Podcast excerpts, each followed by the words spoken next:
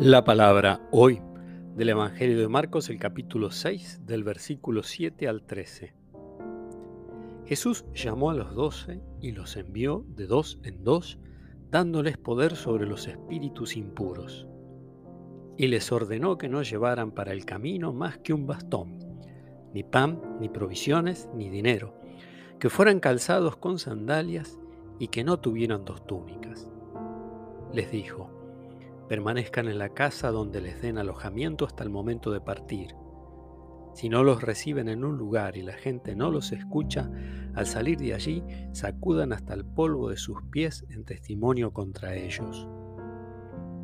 Entonces fueron a predicar, exhortando a la conversión.